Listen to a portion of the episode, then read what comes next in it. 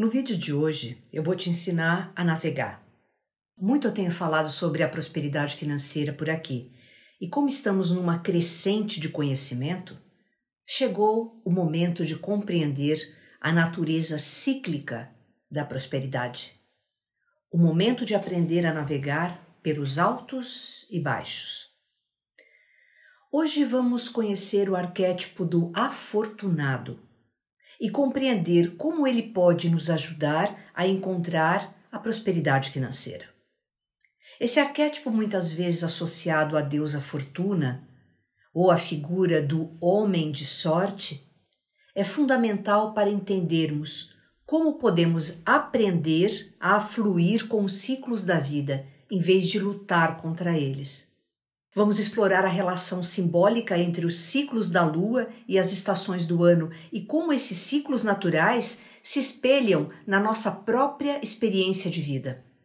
Compreender esses ritmos pode nos ajudar a entrar em sintonia com o nosso próprio afortunado interno, a parte de nós que sabe quando seguir o fluxo, quando esperar e quando agir. A lua, com as suas fases constantes de iluminação crescente e decrescente, reflete a natureza cíclica da vida e da prosperidade. As estações do ano simbolizam as diferentes fases da vida e os ciclos de crescimento e renovação. Ao entender e incorporar essas metáforas em nossa vida, nós podemos aprender a navegar pelas mudanças de maré que encontraremos na vida e encontrar o sucesso e a satisfação ao longo do caminho.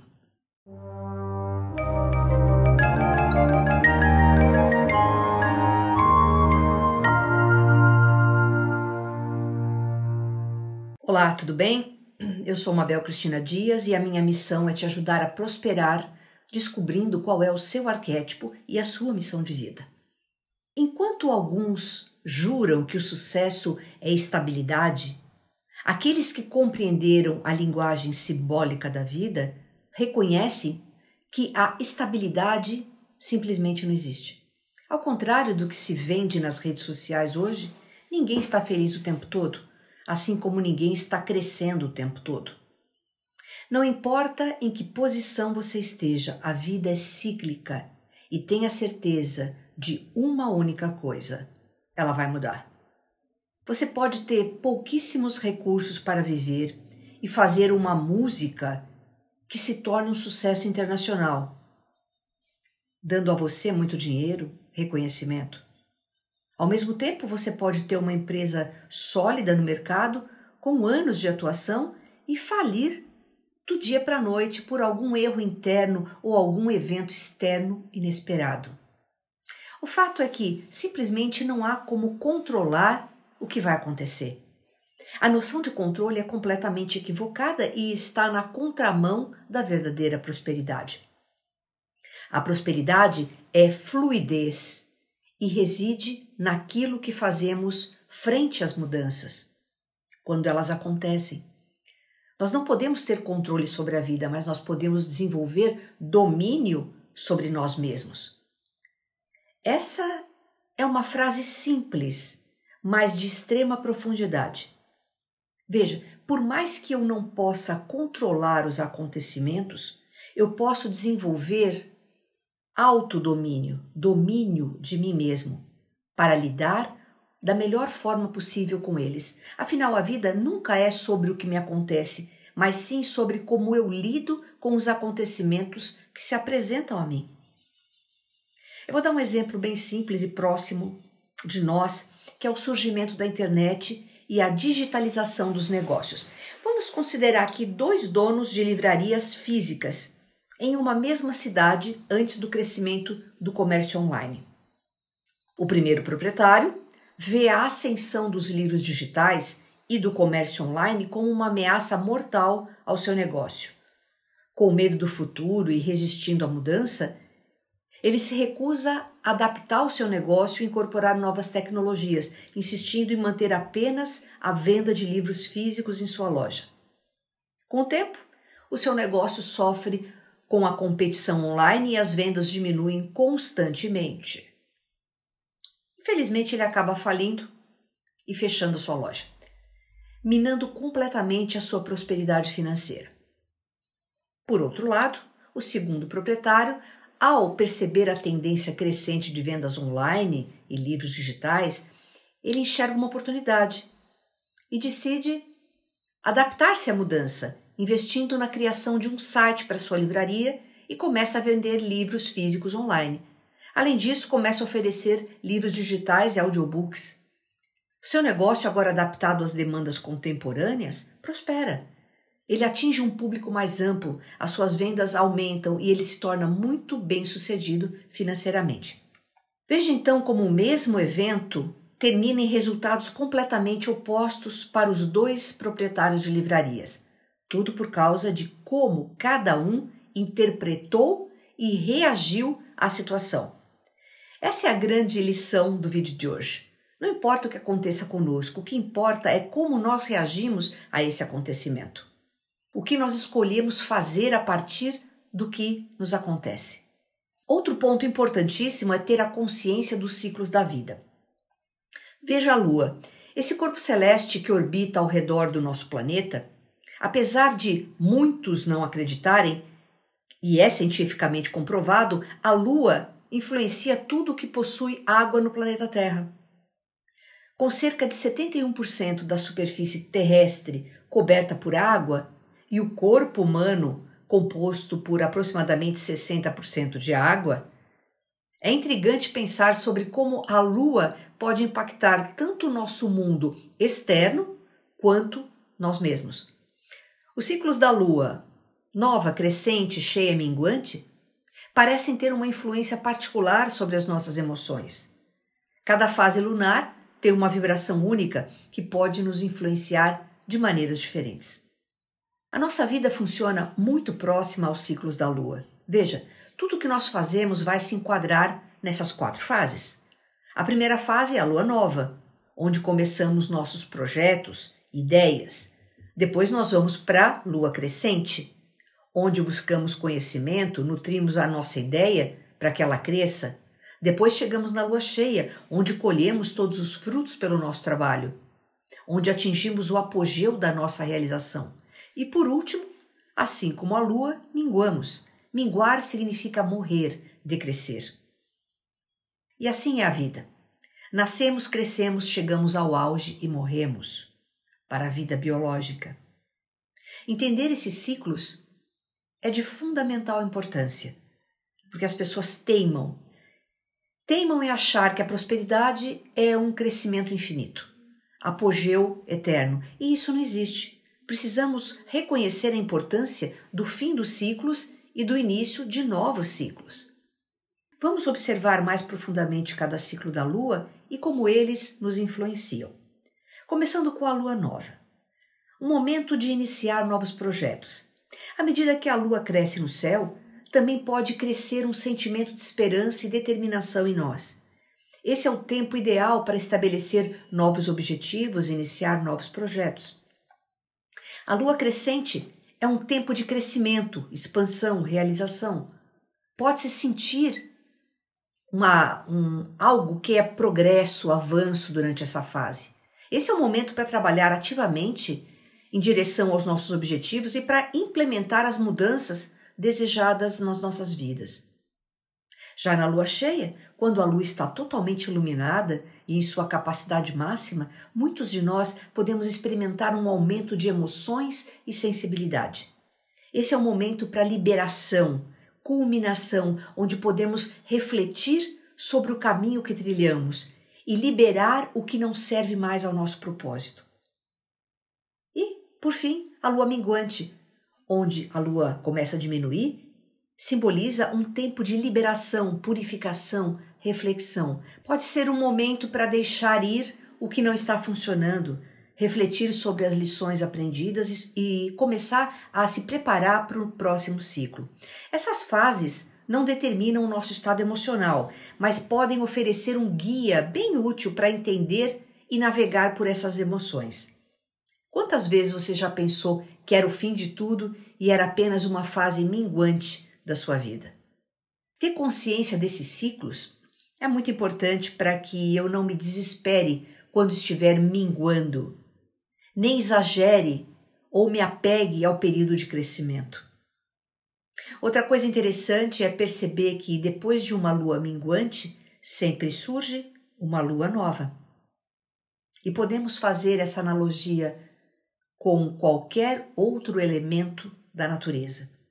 Afinal, o que está fora é como o que está dentro. O que está no alto é como o que está embaixo. O micro reflete o macro e a natureza da vida é a nossa própria natureza. Veja as estações do ano: primavera, verão, outono, inverno. Na primavera, a natureza renasce após o frio do inverno. Da mesma forma, em termos emocionais, a primavera pode ser vista como uma época de renovação, renascimento, um tempo para novos começos e para deixar para trás as lutas do passado. Financeiramente, este pode ser um bom momento para começar novos projetos ou investimentos, o plantio das sementes para o crescimento futuro. O verão é uma época de crescimento e expansão da natureza. Emocionalmente, esse período pode ser um tempo de alegria, de gratidão, otimismo e energia abundante. Financeiramente, pode representar uma fase de crescimento e expansão em seus investimentos, nos seus negócios, onde você começa a ver os frutos daquilo que plantou na primavera. Assim como as folhas começam a cair das árvores no outono, este período pode ser um momento de soltar, deixar ir emocionalmente. Pode ser aquele tempo de reflexão, avaliação de onde você está na sua jornada. Em termos financeiros, o outono pode representar um momento de colheita, quando você colhe frutos dos seus investimentos, do seu trabalho. Também pode ser um momento para avaliar as suas finanças, fazer algum ajuste necessário antes de chegar o inverno. O inverno, em termos emocionais, pode ser um momento de introspecção e reflexão um tempo para recarregar e descansar. Pode ser um momento de recolhimento. No aspecto financeiro, o inverno é aquele período de conservação, talvez economizando dinheiro, investindo com cautela, se preparando para o próximo ciclo de plantio na primavera. Então, será que a sorte realmente cai do céu? Surge por acaso ou é um dom reservado apenas para alguns privilegiados? Ou, em vez disso, seria a sorte a nossa percepção mental sobre os acontecimentos externos e a maneira como nós decidimos lidar com eles? A realidade que experimentamos é mais do que apenas a soma de eventos externos, é um reflexo de nossos pensamentos, dos nossos sentimentos e atitudes. Nessa perspectiva, exploramos o arquétipo do afortunado, que é a personificação da ideia de que somos co-criadores da nossa própria realidade. A sorte não é um acidente aleatório, mas o resultado de nossa relação ativa com o mundo ao nosso redor. Ao abraçar o arquétipo do afortunado, começamos a ver que a verdadeira sorte vem de nossa capacidade de perceber e aproveitar as oportunidades, de fluir com as mudanças e de encontrar significado, mesmo naqueles momentos mais desafiadores. Esse arquétipo nos convida a reimaginar o conceito de sorte. Ao fazer isso, podemos descobrir o poder de criar uma vida de abundância e realização. Isso não é algo que nos acontece, é algo que está dentro de nós, que é construído. A estabilidade não existe. Ser afortunado é aprender a navegar pelos ciclos da vida. Visto tudo isso, Agora que nós já compreendemos como podemos prosperar através da sintonização, da ativação do arquétipo do afortunado, vamos descobrir quais são as principais virtudes, qualidades que esse arquétipo pode nos proporcionar na nossa busca por prosperidade financeira. As principais virtudes do arquétipo do afortunado incluem, primeiro, resiliência a capacidade de se adaptar e superar desafios. Isso é fundamental uh, nesse arquétipo. Ele não se deixa abater por contratempos, mas ele utiliza esses contratempos como oportunidades de aprendizado e crescimento. Ou seja, o afortunado sabe se adaptar a qualquer circunstância, enxergando sempre oportunidade de crescimento em vez de perda. Resiliência é a capacidade de se adaptar. Em segundo lugar, um senso de oportunidade. A habilidade de reconhecer e aproveitar oportunidades é essencial para a manifestação da sorte. O afortunado sabe que as oportunidades estão em toda parte, desde que nós estejamos dispostos a vivê-las. Senso de oportunidade não é tirar vantagem dos outros, não é oportunismo, mas sim perceber as oportunidades que estão em cada acontecimento. Em terceiro lugar, positividade. Manter uma atitude positiva é uma virtude central do afortunado.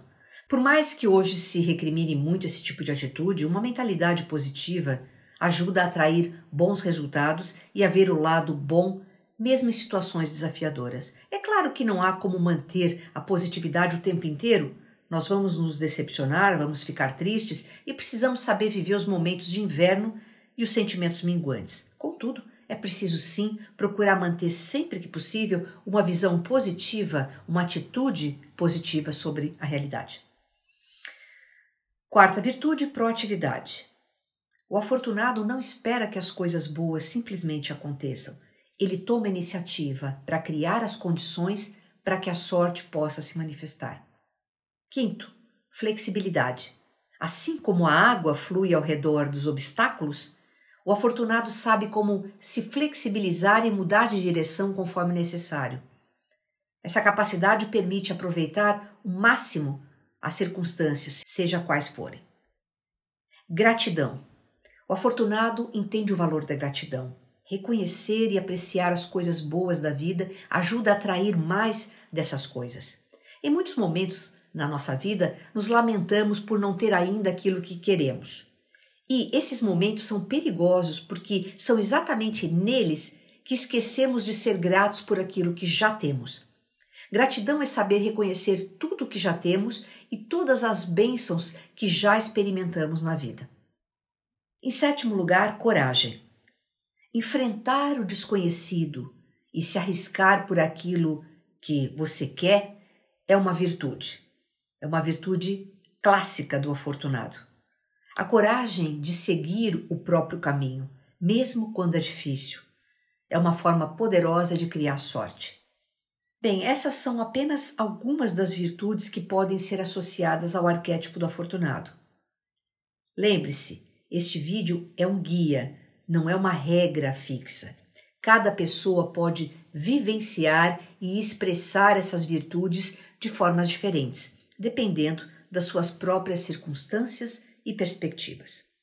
Muito bem, agora que nós já conhecemos as principais virtudes do arquétipo do afortunado, vamos descobrir quais são as possíveis sombras de uma pessoa que está vivendo esse arquétipo e que ela projeta essas sombras na sua realidade e isso pode acabar atrapalhando a sua realização financeira. Vamos ver quais são essas possíveis sombras. Primeiro, instabilidade. As pessoas regidas pelo arquétipo do afortunado se adaptam rapidamente às mudanças, mas às vezes mudam de ideia tão frequentemente que pode ser difícil acompanhar. Essa instabilidade pode atrapalhar a vida delas e das pessoas que estão ao redor.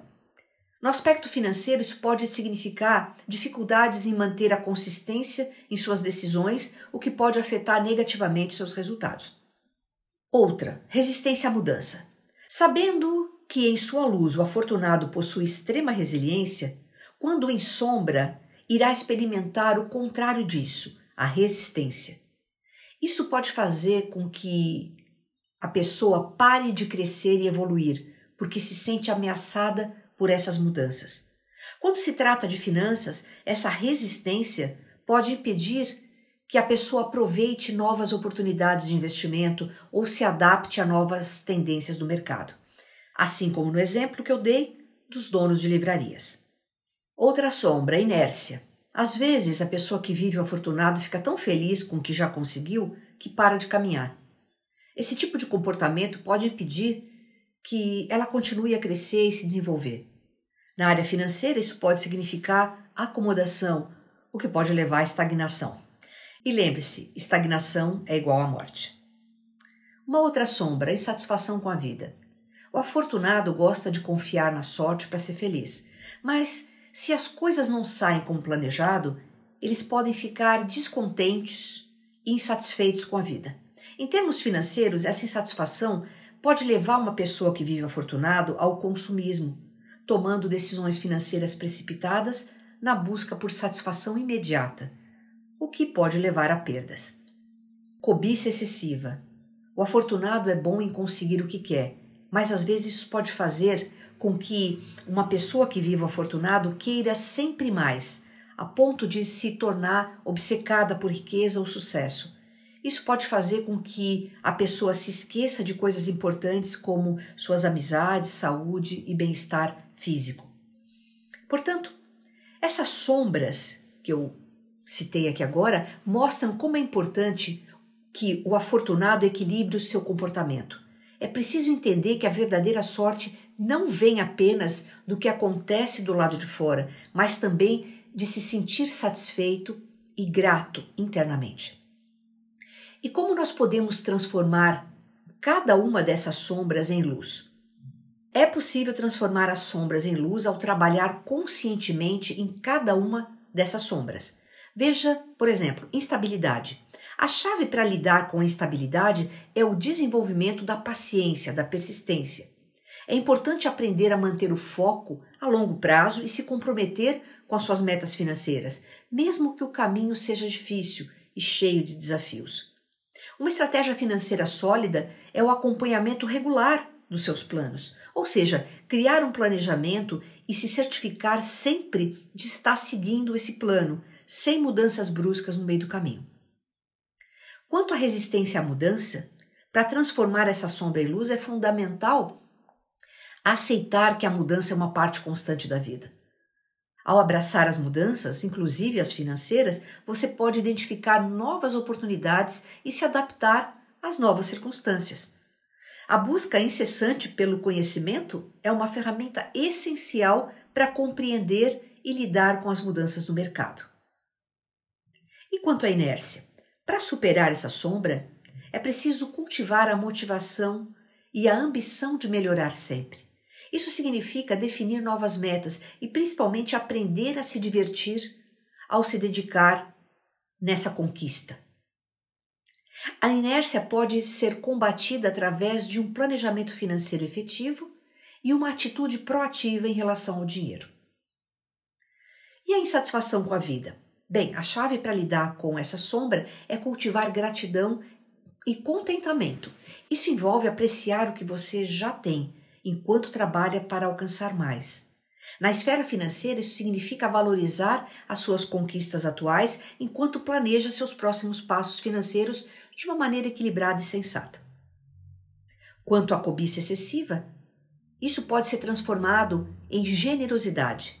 Não significa apenas doar dinheiro, mas também compartilhar conhecimento e oportunidades. Aprender a estar satisfeito com o que você já tem, enquanto ainda trabalha para alcançar os seus objetivos. Isso pode ajudar a combater a cobiça.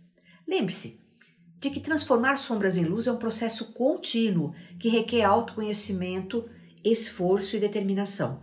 Mas é através desse processo que você pode alcançar o verdadeiro senso de realização e prosperidade. Por fim, como ativar e incorporar o arquétipo do afortunado para conseguir prosperidade financeira. Ativar o arquétipo do afortunado requer conscientização, introspecção e ação direcionada. Aqui estão algumas dicas práticas. Aceite a impermanência. Entenda que a mudança é uma parte constante da vida e esteja aberto a ela. Abrace as oportunidades que vêm com a mudança e seja flexível nas suas abordagens. Cultive uma atitude positiva. Otimismo e positividade são fundamentais. Cultive um estado de espírito que veja oportunidades em vez de obstáculos. Lembre-se de que a sorte é muitas vezes uma questão de perspectiva. Seja proativo. Não espere que a sorte caia no seu colo. Busque oportunidades, faça planos, tome medidas para alcançar os seus objetivos. Seja grato. Seja grato pelo que você já tem. Isso pode ajudar a cultivar uma mentalidade de abundância, que é uma parte essencial do arquétipo do afortunado. Invista em si mesmo. Procure educação.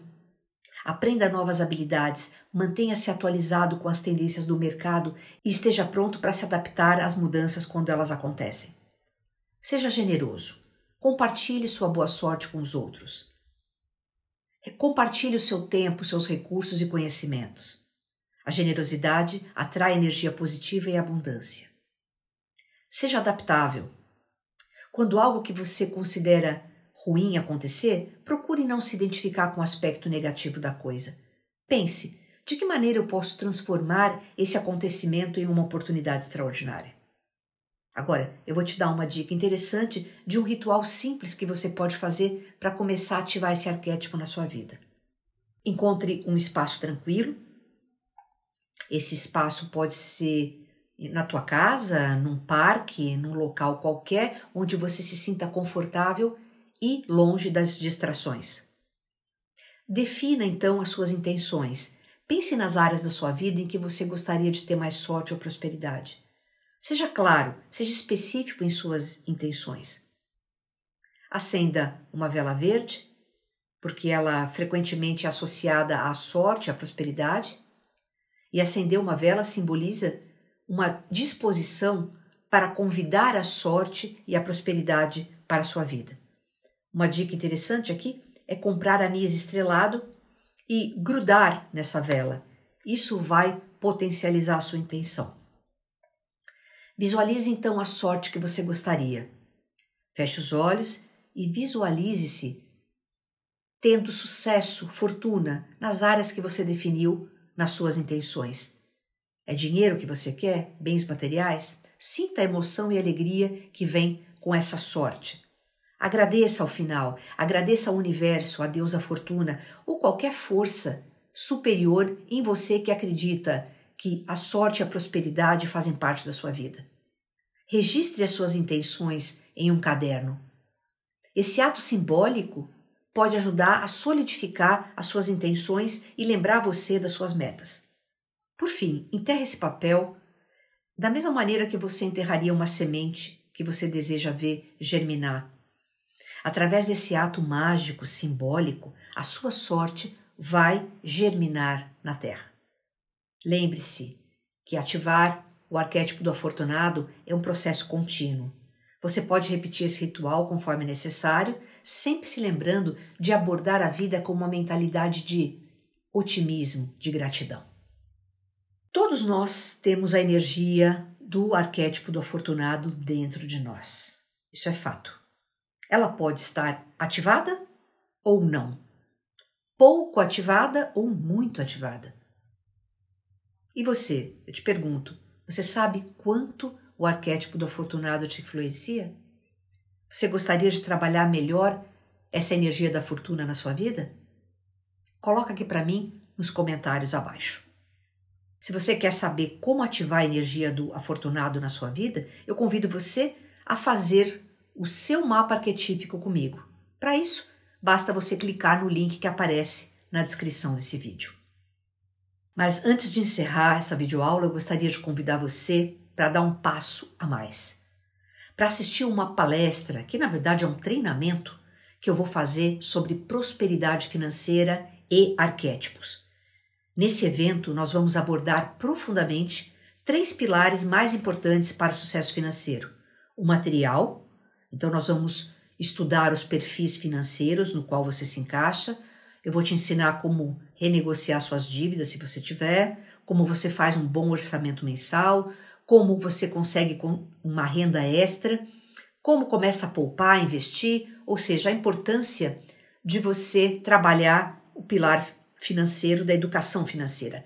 No segundo pilar, nós vamos trabalhar a sua mentalidade, tornar a sua mentalidade próspera, olhar para nossas sombras, para crenças limitantes que nos impedem de prosperar. E por último, nós vamos trabalhar o pilar espiritual, onde nós vamos mexer com essa energia dos arquétipos, como eles podem nos ajudar. Além desse treinamento, dessa palestra, eu vou te dar um workbook, que é um caderno de atividades para você depois fazer em casa, que contém planilhas, listas de crenças limitantes em relação ao dinheiro, uma lista de como substituir por crenças fortalecedoras e, além disso, um texto, um PDF com os 22 arquétipos do mapa arquetípico e como cada um deles pode ajudar você na prática a ter prosperidade financeira. Os ingressos para essa aula, para esse treinamento, já estão à venda e o link está aqui abaixo do vídeo. Vamos ficando por aqui. Eu peço que você continue acompanhando os próximos vídeos dessa série sobre prosperidade financeira e permita que essa energia poderosa dos arquétipos faça parte da sua vida. Eu agradeço a sua atenção até aqui e eu me despeço deixando a você o meu abraço fraterno de sempre. Até a próxima aula, nos vemos lá.